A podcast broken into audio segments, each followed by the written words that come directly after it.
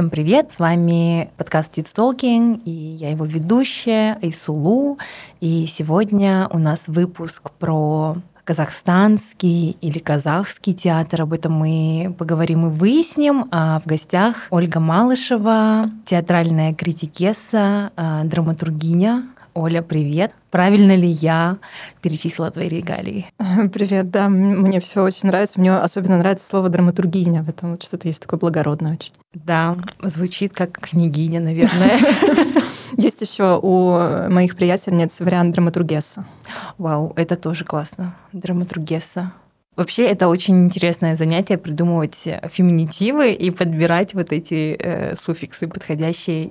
Мне это нравится тоже. С Олей мы знакомы какое-то время. Я помню, я работала на власти, только пришла, и Олю уже все знали, естественно, мои старшие коллеги, коллежанки, они с тобой пересекались. Помню, ты приходила к нам на проект про казахский язык, там что-то было, ты учила казахский язык в тот момент, и я такая, а вот, да, я знаю, вот картинка, имя у меня сложились, а потом мы как-то стали просто пересекаться в городе на разных э, мероприятиях, может быть, на Фейсбуке. И из журналистки ты, кажется, работала в «Капитале», да? Нет, я в «Капитале» никогда не работала. Вот тот момент как раз э, курс казахского языка от власти, плюс я писала колонки для власти. Это был момент, когда я работала там последний год уже на портале Today.kz. Был, был такой, которого, да, нынче нет уже. И потом как-то случился этот твой карьерный шифт э, в сторону театра. И мне кажется, такое интересное путешествие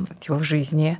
Расскажи, пожалуйста, наверное, про свой приход в журналистику сначала и про то, как ты решила и почему ты решила перейти в другую сферу, больше вот в театр, в искусство? В журналистику это прям очень давно, это ну, совершенно детская еще история. То есть я помню до сих пор, что у меня где-то ну, в шестом, в седьмом классе я, в принципе, такая всегда была девочка-зубрилка, отличница. И вот в один момент, когда мне было, там, не знаю, 11-12 лет, меня преподаватели в школе поставили перед выбором, условно, на какие олимпиады мы тебя будем тащить выбирай. Или ты сейчас выбираешь математику, или ты выбираешь язык литературу. И для меня это дилемма была, потому что мне было и там интересно, и сам интересно, и больше того, э, учительницу по математике я больше любила. Вот, но учительница по литературе была классной руководительницей, она была, видимо, как-то понастойчивее, поэтому меня утащили в литературу, но я не противилась совершенно, потому что писать было кайфово, но я вот иногда себя откатываю туда и думаю, выбрала бы я математику, вот сейчас бы, наверное, в IT работала. Может быть, да, зарабатывала бы миллионы в Кремниевой долине. Вот, иногда, когда хочется тотально поменять жизнь, я надо идти в IT. Ну вот когда же там были же какие-то задатки. Вот. Ну и вот так вот меня стали таскать на Олимпиады по языку и литературе, и вот это вот писье бесконечное, оно ну, в какой-то момент вылилось в понимание, что, наверное, да, это какая-то штука, с которой хочется связать жизнь. И наверное, та же моя самая преподавательница сказала, тебе надо быть журналистом. Ну и как началось, там школьные какие-то газеты. Потом я родилась в городе Тимиртау, и там, в общем, до окончания школы я жила. А, и у нас был такой в городе пресс-центр при детско-юношеском центре. Его вел молодой журналист городской газеты, потрясающий совершенно парень, Влад Ивлев. Его сейчас, к сожалению, нет, он скончался не так давно. И вот благодаря Владу у меня случилось несколько поездок по Казахстану. И тоже уже, к сожалению, покойная Светлана Ахмеджана Галиева такая была. Она по всему Казахстану собирала школьников, старшеклассников, студентов, которые хотели заниматься журналистикой. И вот эти вот все молодежные пресс-центры с, со всей страны, они собирались то в Алматы, то в Астане, то в Боровом. И вот на такие какие-то летучки мы ездили постоянно. И сейчас, если перечислить все имена, с которыми вот тех людей, с которыми мы знакомы, там с наших условно 14-15 лет, там это, это Жанна Прошкевич, это Жама Гафур, это Даник Батырбаев, это Мадим Амбетов, э, Андрей Съедин. Так вот откуда эти связи растут. Вот, ну и, в общем, наше вот это вот поколение, тем, которым сейчас где-то от 35 до 40, это как раз вот все те люди, которых воспитала Светлана Галиева когда-то давно, там, в начале нулевых. Ну и вот я приехала в Алматы, поступила на журфак, осталась здесь жить и осталась вот в журналистике работать. Супер. Это так интересно, то, что ты рассказываешь, что были какие-то организации, которые поддерживали молодых начинающих журналистов и журналистов, ну, точнее, подростков, которым это интересно, потому что сейчас мне сложно представить, чтобы кто-то где-то вовлекал там, молодых э, девушек и парней, старшеклассников, да, в, ну, в работу в медиа. Ну, наверное, и медиа просто изменились. Ты довольно много проработала в журналистике, у тебя был классный нетворкинг и аудитория, и на Фейсбуке. Как ты решила все-таки, что пора, типа, что пора? Ну, ты сама журналистка, и ты меня, наверное, понимаешь, да, что, что могло быть триггером. И а, в какой-то момент, а, ну, сам, самым, наверное, главным для меня триггером это было там за несколько лет еще до того, как я уходила, уже как я для себя приняла решение, что я, во всяком случае, в регулярных новостях точно работать не буду. А, я работала как раз вот в издании Today KZ, и случился Жанаузен руководство нашего издания, я была уже главным редактором на тот момент, и мне сказали, никаких новостей на эту тему вообще никаких. А мне было это так странно, и это же праздники еще были. В редакции там был только дежурный редактор, я была дома, я все время была на телефоне с э, учредителями, там, с нашими менеджерами топовыми.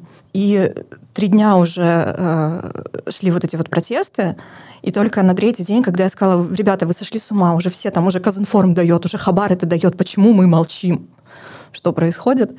Э, и, в общем, на третий день нам дали так сказать, дозволение хотя бы как-то начать освещать Джинауден. А, и с 1 января я написала заявление, потому что я поняла, что ну, это невозможно. И дело даже не в том, что это была какая-то большая цензура. Это была вот такая мелкая самоцензура. Это был какой-то, э, ну, такой очень, даже не знаю, как сформулировать, какой-то такой страх, очень липкий, очень, э, ну, он очень низкий. Это трусость была вот такая вот, знаешь. Типа малодушие. Да, это ну, совершенно неприятно. Я поняла, что мне не хочется работать в такой обстановке. А потом случилась очень смешная история. Сразу же после моего увольнения со мной связались мои знакомые, которые сказали, «А, мы хотим начинать новый интернет-ресурс, мы хотим тебя позвать главным редактором. Я им прописывала планы какие-то, какое-то СМИ должно быть, о чем мы хотим с ними говорить. И в какой-то момент, когда там уже четвертый, пятый месяц наших переговоров пошел, э, я встретилась в очередной раз э, с этим человеком, и он мне говорит, ты знаешь, мы решили, э, что мы не будем с нуля начинать, а мы нашли издание, которое мы можем купить и перестроить его. Это был Today KZ? Это был Today. Представляешь, я через пять месяцев я снова вернулась главным редактором Today KZ уже в новое как бы издание, в обновленное. Вот, и там делали редизайн, там делали опять какие-то реформы, э, случилась смена команды, и новое руководство, оно было, ну, конечно, полояльнее, чем прежнее, но меня хватило э, на полтора года еще. Ну и, собственно, я поняла, что новости это все-таки сложно, это, это туманно, это все равно ты находишься и в рамках цензуры, и в рамках еще большей самоцензуры со стороны каких-то учредителей. И все, я ушла, и это был 2014 год, а, и к тому моменту а, я писала про театр буквально ну, года два, наверное, как, ну, собственно, как журналист того издания, в котором я работала. Я писала какие-то обзорчики, писала какие-то новости. И я стала уходить, и мне недавно Facebook напомнил этот пост. Это был начало августа 2014 года. Я написала, что я там с конца августа увольняюсь из студии. Если у кого-то есть там работа, связана с какими-то, ну, может быть, культурными проектами, потому что я в новости не хочу, там еще с чем-то. И мне э, написала под этим постом Настя Тарасова, директор театра «Артишок». Э, Оля, есть разговор. Вот. Ну и, собственно, я уволилась, и Настя мне предложила заниматься связями с прессой в Артишоке. Вот в 2014 году я так начала сотрудничать с театрами, потом у меня случилась дружба с э, Олей Султановой, это театральный продюсер, и она меня позвала куратором на фестиваль «Откровения», который на тот момент вот до 2018 года был в Алматы. Ну и, собственно, вот я как-то возле театров начала крутиться, продолжая при этом писать какие-то тексты в разные издания, и я понимала, что эта ниша абсолютно свободная. То есть там помимо какого-то зова душевного, да, помимо потребностей, я очень хорошо понимала, что я иду в такую нишу, в которой нет вообще никого. И это прям, ну, мне кажется, это кайфово, когда можно там тренды какие-то задавать уже. Ну, так и осталось. Ну вот к театру мы, наверное, вернемся, и поскольку там мы говорили о журналистике, и у меня тоже есть опыт работы в журналистике здесь, мне кажется, многие журналисты, они вот на этой Э, адреналиновой игле, и нет ли у тебя, типа, знаешь, фомо, что ты что-то теряешь, что вот твои коллеги там остались, они... Ну, то есть э, это какие-то и призывы, может быть, совести, и, может быть, э, какие-то амбиции тоже журналистские. Вот бывают ли у тебя такие сомнения? Не тянет назад? У меня, знаешь, у меня не то, что тянет назад, но ты про адреналиновую иглу очень верно говоришь. Потому что я каждый раз, э, ко мне возвращается вот это ощущение, я страшно любила либо какие-то э, громкие государственные мероприятия типа выборов, Вот я знаю, что день выборов, я прихожу в редакцию, и у меня вот прям сердце колотится, потому что я знаю, что хочется там первыми выдать какую-то новость, там еще что-то сделать, отследить, а вдруг что-то случится, а вдруг... И вот это вот предвкушение каких-то важных новостей, оно во мне до сих пор есть. И я это переживаю вот каждый раз, стыдно признаться, но я это переживаю в том числе и в э, какие-то очень трагические события, да, вот это вот предчувствие того, что ты живешь в историческое время, да, в историческую эпоху какую-то. У меня нет потребности именно становиться э, как бы голосом всех этих событий, но даже сам факт потребления таких новостей, вот он мне этот адреналин возвращает. Я новости читаю постоянно, я не могу без этого. Вот мы сейчас с тобой пишемся, у меня там телефон лежит в рюкзаке, я понимаю, что сейчас закончится наш с тобой разговор, и я пойду ленту листать дальше. А, и я понимаю, что это, ну, мой случай не тот, да, когда говорят, что э, вот эта вся вот история с думскроллингом, это что ты себя накручиваешь лишний раз. У меня наоборот, у меня это способ справляться с тревожностью, и я очень классное доказательство этому нашла, когда в 2020 году, перед тем, как начался вот этот вот глобальный ад ковидный, я, потрясающая история, я улетела 15 а, марта 2020 года в Узбекистан, в Узбекистан, да. Вот, и, и это было как раз про то, что э, если бы я летела в Узбекистан, ничего страшного, но я направлялась в Таджикистан. И я должна была потусить неделю в, в, в Ташкенте и потом перейти границу недалеко на север Таджикистана, в Канибадам, и остаться на месяц там на театральный проект. И если бы у меня не было вот этой привычки постоянно постоянно новости читать. Я бы уехала в Таджикистан и смогла бы вернуться только через год. О боже. Ты знаешь, я вот этому благодарна вот себе за то, что я успела вовремя это прочесть. У меня какая-то такая внутренняя мобилизация случилась. То есть я в 2 часа дня прилетела в Ташкент, в 4 часа дня я стояла уже вот так с чемоданами, звонила хозяину квартиры, которую я сняла в Ташкенте на неделю, и говорила, Азамат, увезите меня на границу, пожалуйста, потому что завтра все, уже сегодня рейсов никаких нет, завтра закрывают железную дорогу и закрывают авиасообщения. Границы тоже закрывают и Узбекистан, и Казахстан, только Таджикистан еще не закрывал границы. И мне ребята мои из Канибадама пишут там, ты что, это же всего на месяц, там же у всех стран постановление на месяц закрыть границы.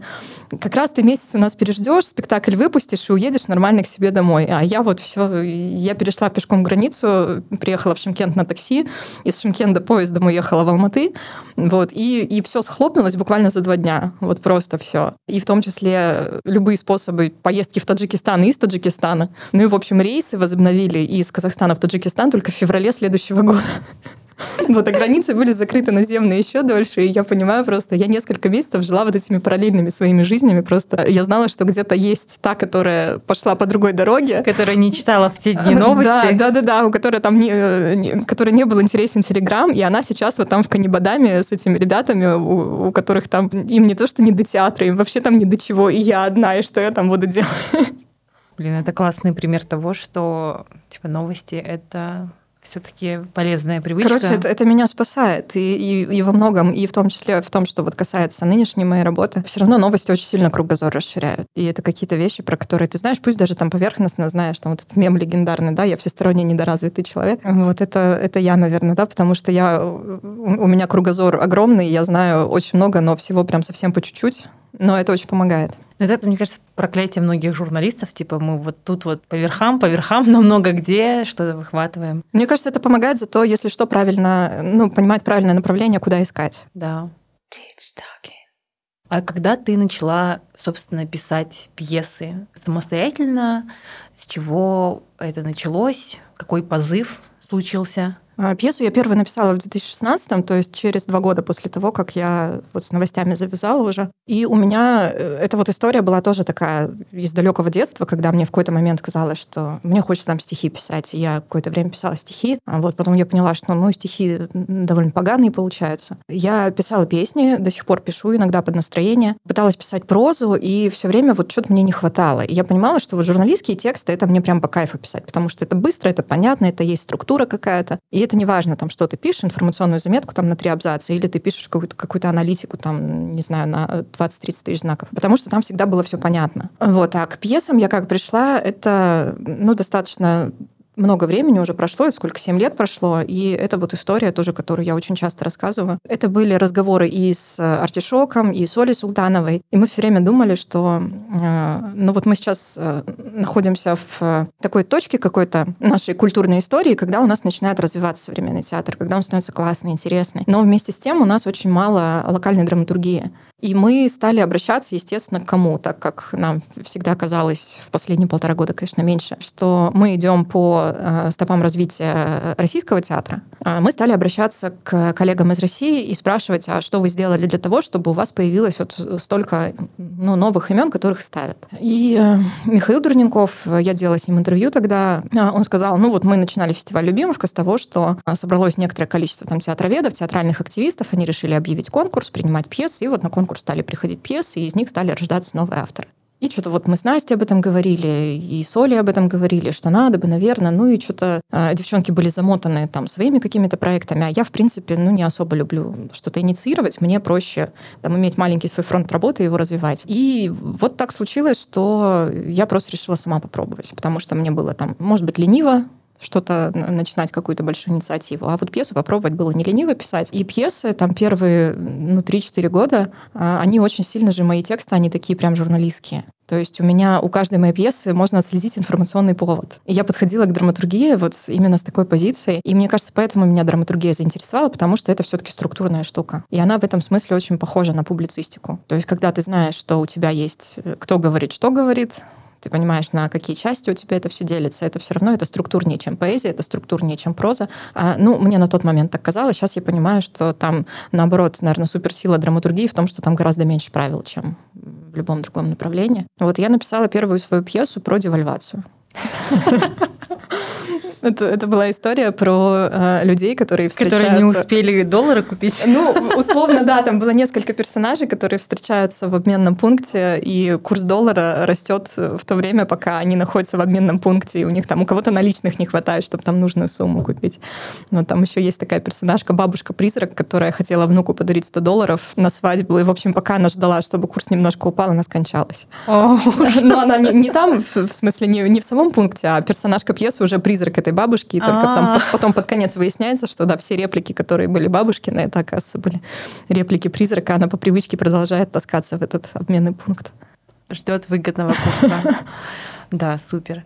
Я к своему стыду сейчас понимаю, что я не читала твоих пьес, они есть это в публичном доступе, например, там, почитать PDF-ку? Ну, практически все пьесы опубликованы. А, вот пьеса «Курс» а, есть на сайте фестиваля «Любимовка», потому что она попала в список особо отмеченных. Следующий мой текст тоже есть на сайте фестиваля «Любимовка». Это пьеса, которая называется «Все спокойно». К ней информационным поводом была история Руслана Куликбаева, алматинского стрелка. И это такой сюжет, который раскручивается вокруг э, двоих офисных клерков, которые ездят по городу и не понимают, почему в городе пусто. И они получают на телефон множество там фейков всяких с предупреждениями, а я эту пьесу придумала как раз вот в тот момент, когда в, Алматы была вот вся вот эта вот заваруха. Я была в Киеве, я уехала в отпуск, и, э, собственно, вот эти алматинские рассылки со страшилками я получала в Киеве, я их читала. И там я помню, что это было там 300 человек вооруженных там ножами и палками со стороны Шанрака движутся в центр города. И я вот это читаю, просто находясь за границей, думаю, что творится вообще, что это там происходит. Это конспирация, да, наверное, всего. И там просто появлялись новые какие-то байки. Есть ли какой-то, может быть, ты придумала жанр, которым ты описываешь свои э, работы? Ну, это сложно, потому что мне очень нравятся разные штуки какие-то пробовать. Я в театр, ну, как бы в театр как в профессию, я пришла, когда мне было 30 лет. То есть люди нормальные уже могут закончить свою историю театральную. Вот у меня есть приятельница Диана Балаян, которая работала с театром «Артишок», была главным администратором в театре Лермонтова. И тоже я что-то обмолвилась как-то в соцсетях, что я в театр пришла в 30. Это говорит, а я в 30 уже ушла из театра, ну его нафиг. Поэтому мне интересно всякое новое, разнообразное. И вот первые тексты, они были вот такие, да, они были на основе информационных поводов. Ну, кстати, вот последний на сегодняшний день самый свежий текст — это текст про Кантар. Это, ну, это все равно такая... Ну, несмотря на то, что там очень мало реализма, там это все такое как бы вокруг этой истории, но она все равно такая информационная достаточно. И при этом у меня есть тексты достаточно абстрактные, достаточно лиричные. Это когда я себе позволила уйти в эксперимент в какой-то. Есть тексты вообще не завязанные там ни на чем. Есть какие-то маленькие экспериментальные пьесы, которые я писала там то на конкурс, то просто потому что мы хотели здесь сделать какой-то проект, и просто нужен был текст. Вот самая на сегодняшний день, ну, такая прославленная пьеса, у которой больше всего переводов, больше всего постановок, это «Дил Физо и Донадо». Это история про э, то, как встретились женщина из средневековой Шотландии и женщина из современной Центральной Азии. Ну, ее, да, правда, регулярно вот ставит в трансформе, есть сейчас два спектакля в Алматы, да, по этой пьесе. Один я сама поставила, это спектакль «Трансформы», а второй спектакль в театре Мусрепова идет «Дилфизо Мендонада» на казахском языке. Алишер Рахат перевел этот текст. Вот это репертуарный спектакль Государственного театра сейчас. Кстати, вот о казахском театре э, я очень так со стороны, в принципе, наблюдала всегда за тем, что происходит в театре, и как-то вот в нашей тусовке там всегда был на передовой артишок, и как бы вот эта вот театральная тусовка, она была такая русскоязычная, о казахском театре я долгое время не думала, а уже потом, благодаря тебе в том числе, узнала, что он очень активен, там очень много разных смелых экспериментов происходит. И у меня сложилось такое впечатление, что сейчас казахский театр на передовой, в авангарде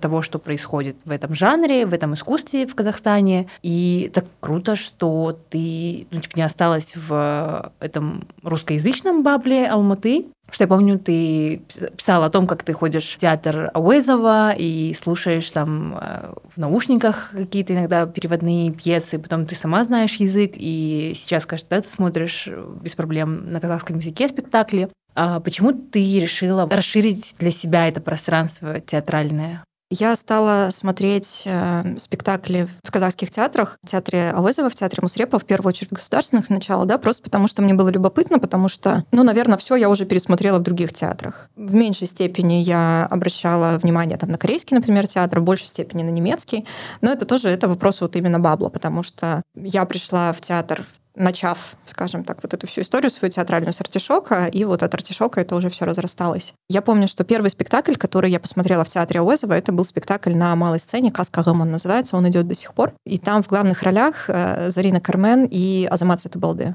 И у них дуэт такой потрясающий. Там, я не знаю, сколько лет уже идет спектакль, мне кажется, лет 15. А они все такие же прекрасные юные. Тогда я, по-моему, в наушниках смотрела этот спектакль. Я сейчас не, не беру перевод, потому что, ну, элементарно мне не нравится качество перевода. Я думаю, что лучше я там какого-то нарратива недополучу, чем это будет отвлекать там внимание какое-то мое. Ну и, собственно, я увидела, что, во-первых, эта история очень современная, потому что это современный автор. А эта режиссура очень интересная, потому что это был спектакль Елика Нурсултана. Я тогда ничего не знала про этого режиссера. А это я потом уже узнала, да, что он там последний ученик Булата Атабаева, что он один из, э, ну, на сегодняшний день один из самых крутых молодых режиссеров, и он на несколько лет уходил в преподавание, он работал в академии, сейчас он опять э, начал ставить спектакль, у него, кстати, Карагос прекрасная, вот в прошлом сезоне была. И что-то оказалось, что это хорошо. И вот я начала посматривать э, некоторые спектакли в театре Уэзова, потом плюс к тому, что я ведь работала еще на театральном фестивале, и мы все равно коммуницировали и с площадками, и с администрацией, и с командами. И в театре Мусрепова еще на тот момент, когда там был очень странный директор Талгат Семенов, с которым сложно построить коммуникацию, но у него была прекрасная, по-моему, замдиректора, которая звала на премьеры к себе, и вот кое-что интересное я цепляла с э, театром Усрепова. А потом вот как-то все завертелось, и мне кажется, что это, ну, пошел какой-то объективный закономерный процесс, потому что казахской молодежи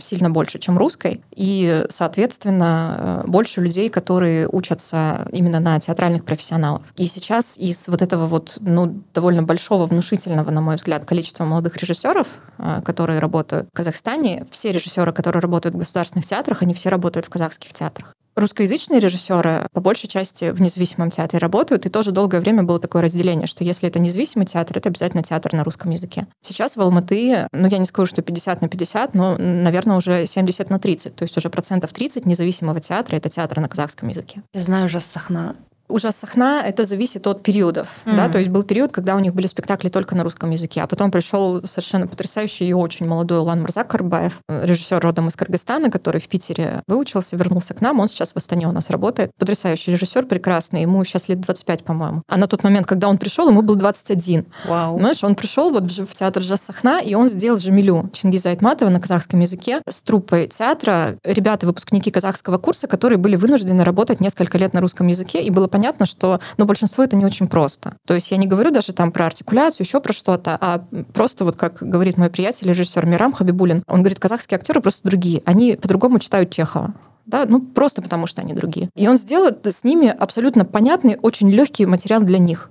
И я пришла и увидела вообще других людей.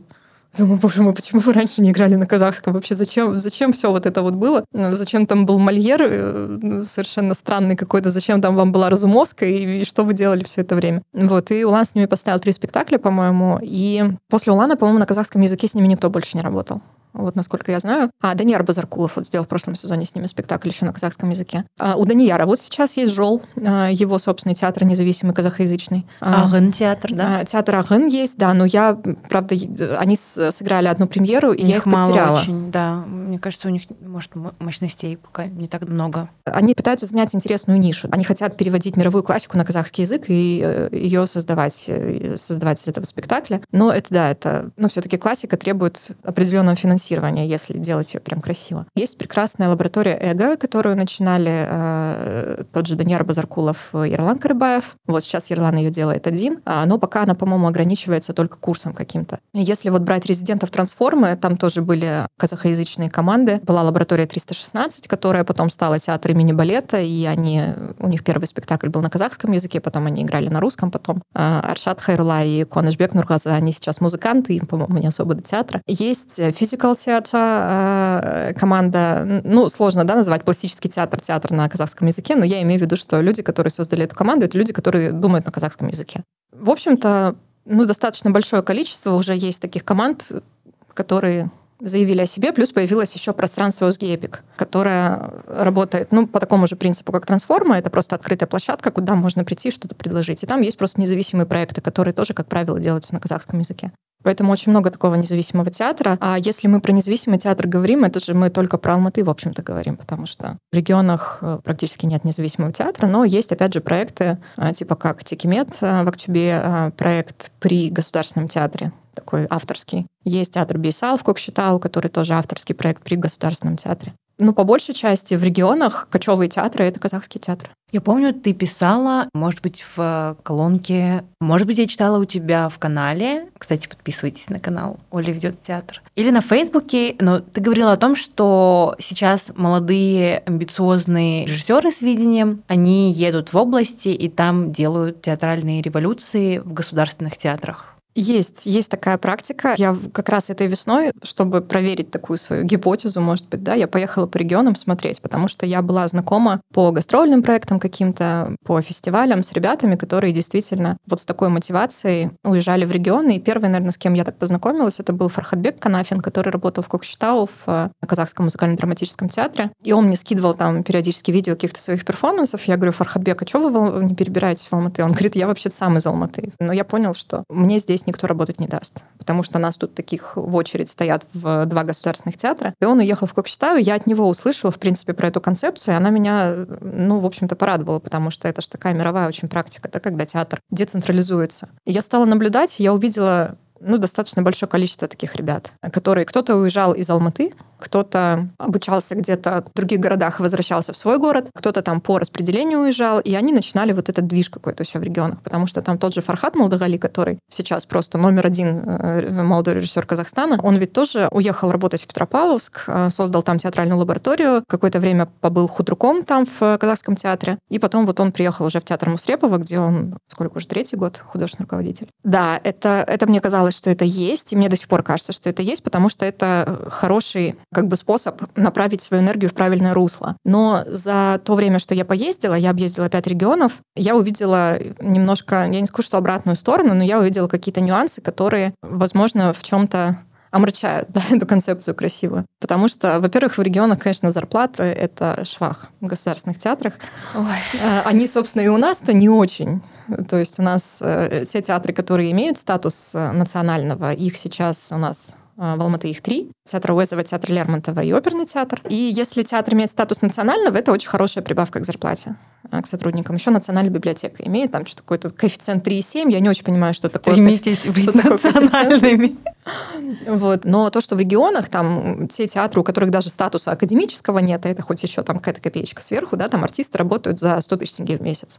Ну и, в принципе, там в наших театрах, в некоторых тоже у артистов там минимальная, ну, их, их зарплата — это минимальная зарплата, то есть там 70 тысяч, и если повезет, там еще что-нибудь докинут сверху. Ну и, собственно, вот э, у людей, которые в, в регионах, несмотря на то, что, да, у них амбиции, и они делают там классный театр, им там как бы на эти зарплаты не разгуляешься, конечно. И многие, э, многие хотят все-таки в столицу потому что где-то возможностей побольше, где-то денег побольше, кто-то совмещает там какую-то работу, потому что очень много ребят, особенно артистов, ну, все зарабатывают на тоях, потому что на, на сцене, естественно, ничего там не заработаешь. Но, с другой стороны, это театру дает некоторое преимущество, потому что если ты там тойский певец, например, на тебя могут прийти в театр посмотреть. Вау. Кстати, недавно смотрела фильм «Ореховое дерево». Там как раз тоже двое ребят играют в театре провинциальном по субботам, ведут той вдвоем. Да, видимо, так устроена экономика, потому что иначе никак.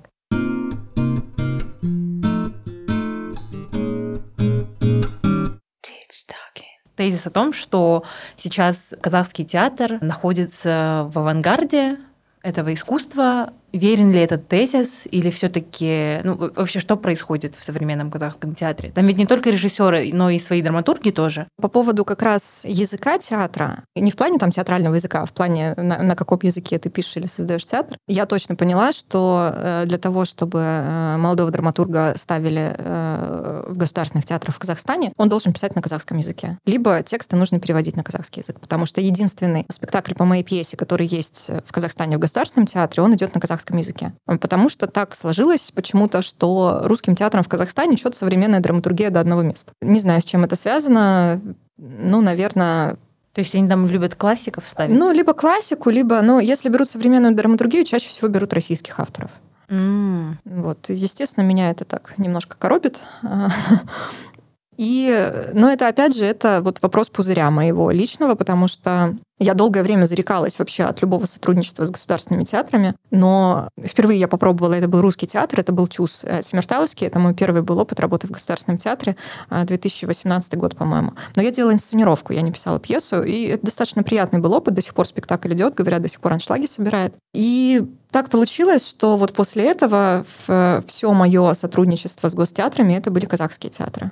То есть это вот э, театр Мусрепова, с которым я сейчас э, работаю регулярно, потому что, ну, я работаю в большей степени как менеджер с ними. То есть э, ребята организуют какие-то активности, какие-то театральные лаборатории, я где-то помогаю там с гастролями. Я очень подружилась с Актюбинским театром, и меня дважды они приглашали туда. А сначала я была экспертом в конкурсе драматургии для детей и подростков, и вот этой весной я ездила как член жюри фестиваля экспериментальных спектаклей. Но вот такого рода сотрудничество случается достаточно часто пишут, звонят директора театров, потому что, ну, в принципе, со всеми практически я знакома директорами э, казахстанских театров. Дай какие-нибудь свои новые пьесы. Ну и, собственно, вот сколько я не даю какие-нибудь свои новые пьесы, пока с этим ничего не случалось. И вот ну, Дилфизоми Андонада, который э, идет в театре Мусрепова, это спектакль, который вырос из лаборатории тоже. То есть это не было как бы такое прямое предложение драматургу, а давай мы поставим твою пьесу. Это просто был очень удачный эскиз, который понравился худруку, и который решили продолжить, завершить и э, взять, в общем-то, в репертуар.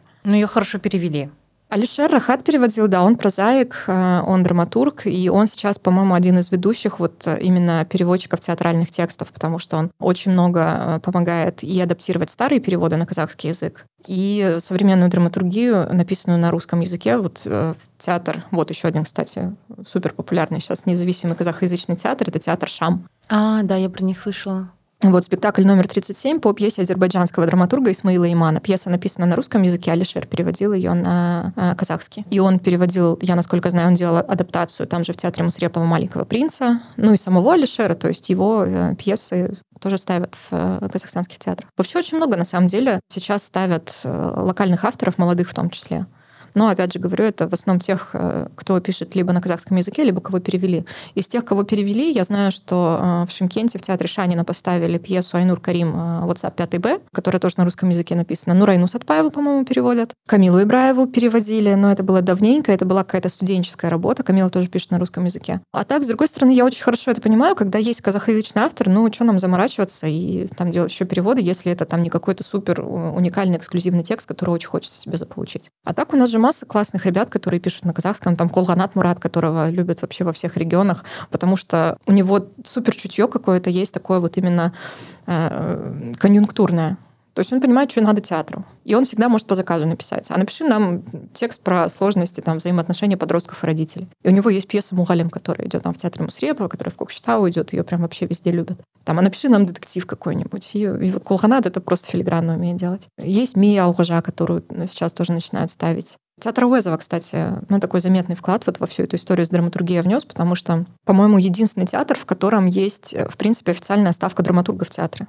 Потому что нигде в театре нет штатного драматурга. Везде же считается, что есть завлит, а что такое завлит, сейчас, по-моему, в современном театре никто и не ответит вообще, что это, что должен делать этот человек. Потому что, когда говорят в театре «мне нужен завлит», это чаще всего «мне нужен СММщик», mm. а не завлит. Вот. А в театре вызова есть штатные драматурги, это очень хорошо выручает театр, и в плане того, что материал э, всегда есть, то есть они пишут эксклюзивно тоже в том есть, числе, да? Есть и такое, да. Вот, например, а, Мадина Умарова, которая до сих пор, по-моему, работает, э, ну, довольно много спектаклей, которые сделаны либо по ее авторским текстам, либо по ее инсценировкам.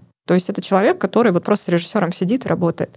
А, но за то время, а, сколько, ну, как бы сменилось, сколько одновременно работало драматургов, это вот все сегодняшние топовые авторы, там, Анас Багдад тот же, Жанибия Калькен. Очень много людей вышло вот как раз из этой концепции того, что в театре есть штатный драматург. Аннас Багдат преподавал у меня в универе. Он, он прекрасен. Он, э, во-первых, мне он очень нравится как автор, а, а во-вторых, он же, э, ну, сегодня он театральный продюсер, и один из самых интересных, вот еще один, да, независимый театр на казахском языке. Я так вспоминаю просто. Арт Куче называется его проект. Последний спектакль, который они делали, перформанс даже такой, ну, типа сайт специфический, был достаточно интересный. Это вот про Кантар, да, тоже? Ну, там не совсем про Кантар, но в том числе, да. Там, там была история про такое противостояние богатых и бедных. А предыдущий их проект — это мюзикл «Сен», камерный мюзикл, очень забавный. И там на одну из реле нас как продюсер пригласил э, Нурбека Елемеса, который дюдан за гитар. Мне кажется, это очень классно. Хорошая практика такая. В общем, у него такое менеджерское чутье тоже есть.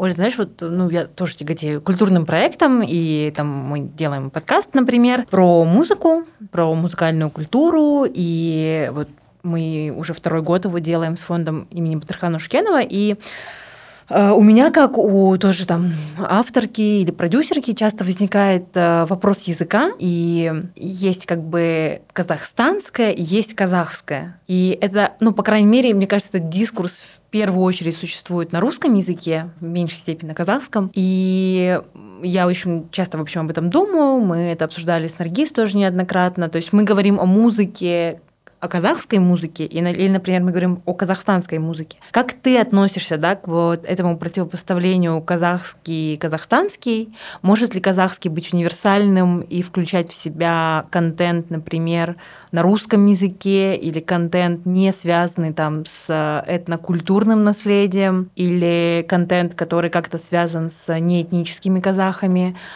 либо ты все-таки предпочитаешь отделять казахское от казахстанского? Вот мы сейчас говорим о театре, и о каком театре мы говорим? О казахстанском или о казахском? Если мы говорим о казахском, то какой он? То есть что в него входит?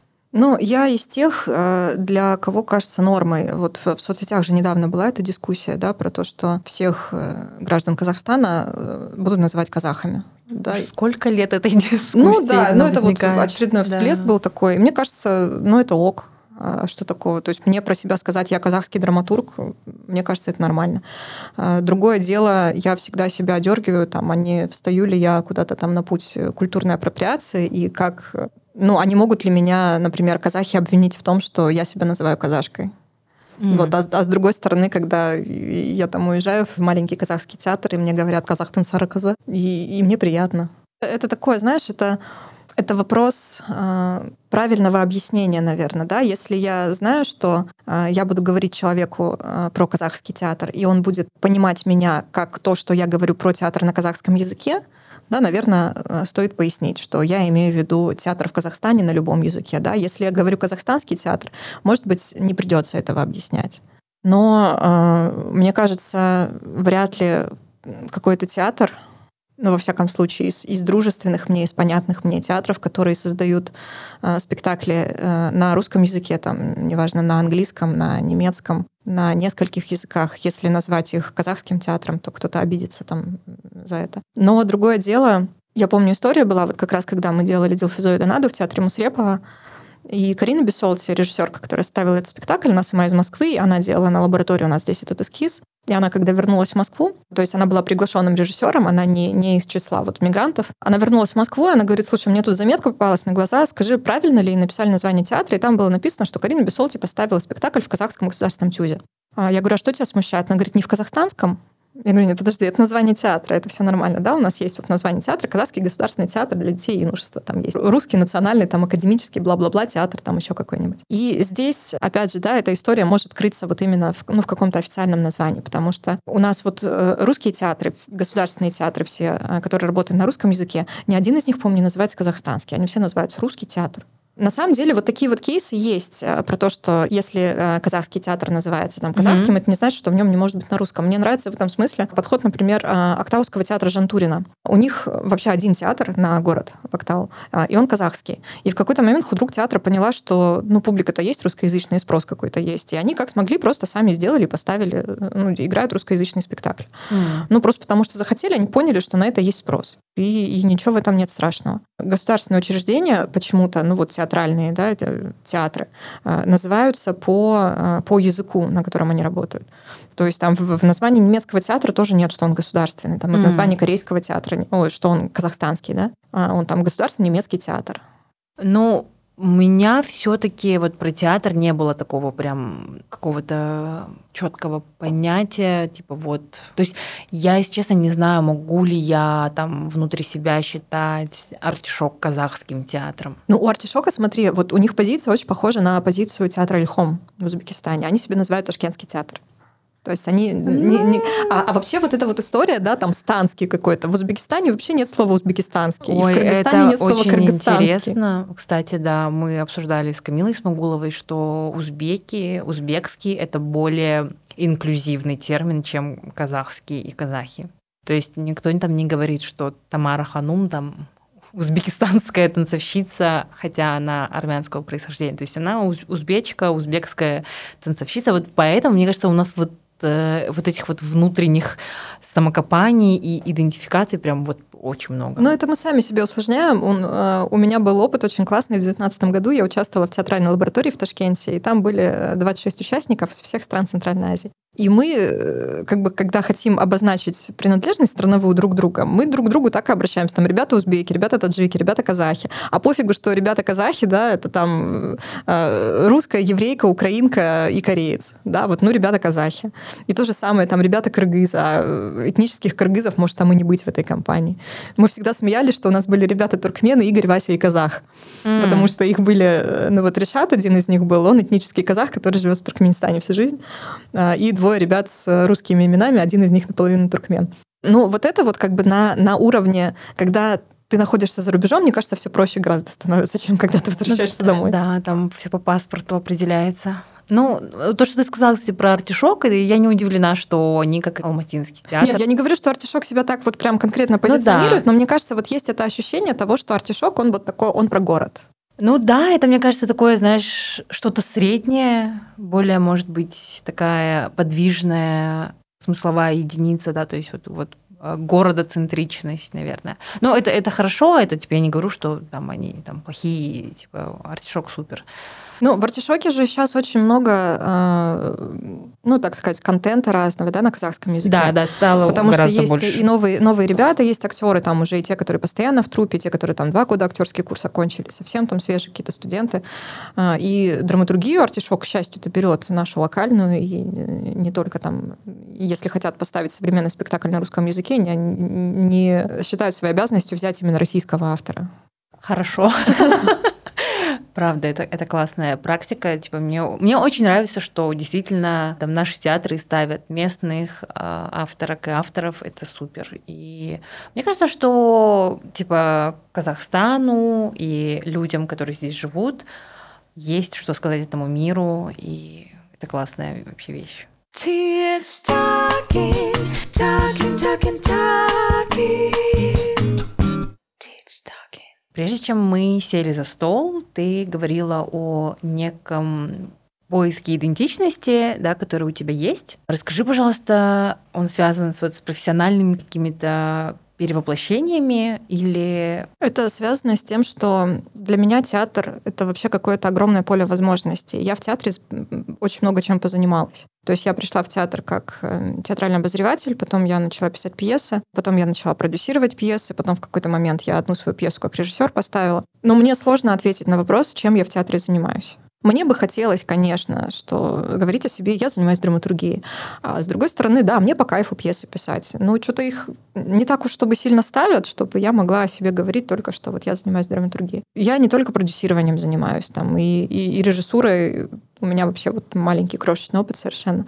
А по поводу кризиса, а, мне как раз вот там два года назад мне казалось, что у меня вот подъем пошел именно в том, что касается моих а, пьес. Текстов было там по три, по четыре спектакля в год у меня было. И те, которые я сама продюсировала, и те, когда там ко мне режиссеры приходили. Ну, это все были независимые театры, но тем не менее, там были какие-то зарубежные у меня а, эскизы. У меня там в 2020 году в Румынии была премьера.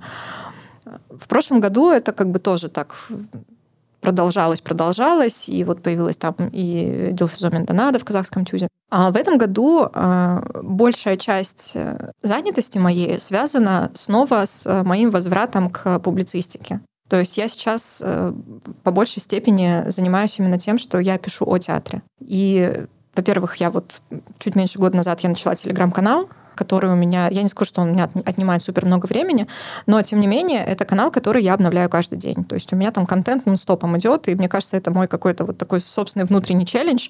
А могу ли я выдерживать театральный контент внутри э, страны, ну, там внутри Центральной Азии у меня рамки стоят, и находить какие-то новости, находить информационные поводы каждый день. Потому что мне это важно было даже самой себе доказать. У тебя такой медиа-менеджерский подход. Я восхищена. Но мне кажется, это важно, потому что мне важно было всегда доказывать. Я каждый раз, когда со своими театральными колонками приходила, ну, то есть надо понимать, что я не сама приходила с театральными колонками, меня все-таки редакторы звали, там, а нам хочется вот это, вот это ты же пишешь о театре, давай нам тоже пиши. И я вот эти вот издания, я обошла все. Блин, нет сейчас в Казахстане реально ни одного издания, куда бы я не писала о театре. Но это всегда очень недолго продолжалось, потому что все говорили, фу, про театр что-то не читают. Ну, наверное, хватит, спасибо. Вот я шла в следующее издание, и так вот у меня вот этот вот круг, круг замкнулся на том, что я решила сделать свой телеграм-канал. И я решила доказать всем и самой себе, что, во-первых, про театр есть поводы, во-вторых, что на э, такую тему есть аудитория. Вот, ну и что-то я пытаюсь доказывать, и вот я выиграла этот грант на поездки, я делала много контента из своих поездок, и благодаря этим поездкам, и благодаря там каким-то своим прежним фестивальным связям, и благодаря, что уж тут греха таить, э, потоку мигрантов, э, для которых вот внезапно мне чуть ли не в вину в какой-то момент ставили, что мой канал — это единственный для них источник информации о казахстанском театре на русском языке, и поэтому мне там следует как-то аккуратнее писать о русских. Вот, ну, мы, мы потом помирились, подружились, все в порядке. Ну и вот как-то да, и я, я становлюсь вот таким именно текстовым каким-то проводником, то есть я в этом году писала там для берлинского одного издания какой-то обзор по казахстанскому театру, потом меня попросили для университета Вильнюса написать статью, потом я встретилась со своим старым знакомым, который работает в Варшаве, и э, он предложил опубликовать вот весь этот контент моих поездок по регионам там в его научном журнале в Варшаве. Э, меня позвали там в жюри театрального фестиваля тоже не как драматурга, а как, в общем-то, театрального обозревателя. И как-то вот вот так, вот так. И еще в одну лабораторию меня позвали преподавать, и опять же преподавать тоже театральную журналистику. И я что-то вот опять возвращаюсь вот в эту историю с журналистикой. А мне не то, что не хочется, но мне кажется, что э, ну, это не, не самое, наверное, большое, что меня сейчас интересует, потому что я, блин, пьесу дописать не могу уже очень много месяцев. я никак не могу себя заставить, потому что у меня постоянно вот эта вот текучка происходит, какая-то рутина бесконечная из около театральной журналистской работы. Я не то, что жалуюсь, я просто, я помню, мы лабораторию делали э, в мае прошлого года, э, и ко мне парень один подошел, э, режиссер из регионального театра, а как раз вот делали эскиз по моей пьесе тогда, он говорит, Ольга, а я не знал, что вы драматург. А я такая, ну, я вот по большей части драматург, чем продюсер. Когда вы еще и продюсер, а я думала, вы журналист. Скажи так, я театралка.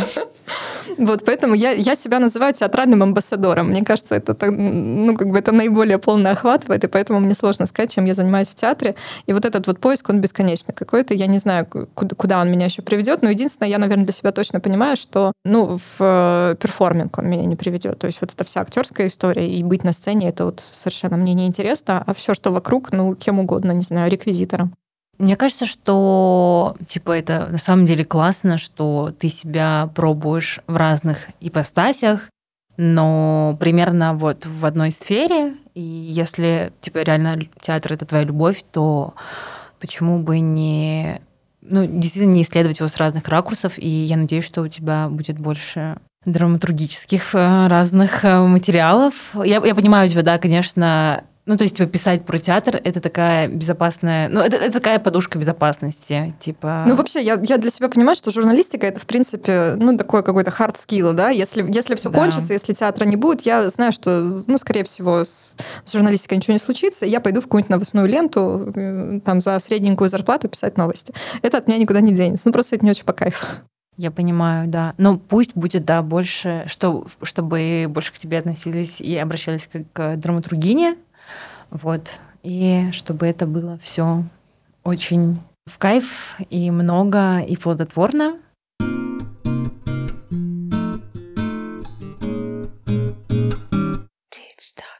Будем заканчивать нашу беседу. Спасибо, было очень интересно тебя послушать. Спасибо за твои вопросы. Я очень люблю поговорить о театре. Я, мне кажется, тоже скоро полюблю наш театр. У меня есть вот этот интерес, я все никак не могу вести эту привычку ходить, потому что после пандемии я вообще стала ходить меньше, чем когда-либо, куда-либо. Но спасибо большое, что ты пишешь о театре, что ты пишешь для театра в плане э, спектаклей, и что ты, мне кажется, знакомишь людей с а, таким феноменом, как современный казахский театр. Это очень большая и важная работа. Спасибо, Оля. Спасибо. Мне кажется, наше с тобой а, большое пересечение, такое не, не профессиональное, а какое-то такое ментальное, в том, что а, мы делаем то, что на, на, нас прет. Да. вот меня прет от театра, тебя прет от подкастинга. И это очень кайфово делать то, от чего тебя прет. Да, желаем всем найти то, от чего вас прет. Всем всего хорошего. И я тоже прощаюсь. Ходите в театр. Keep calm and театр Гамар.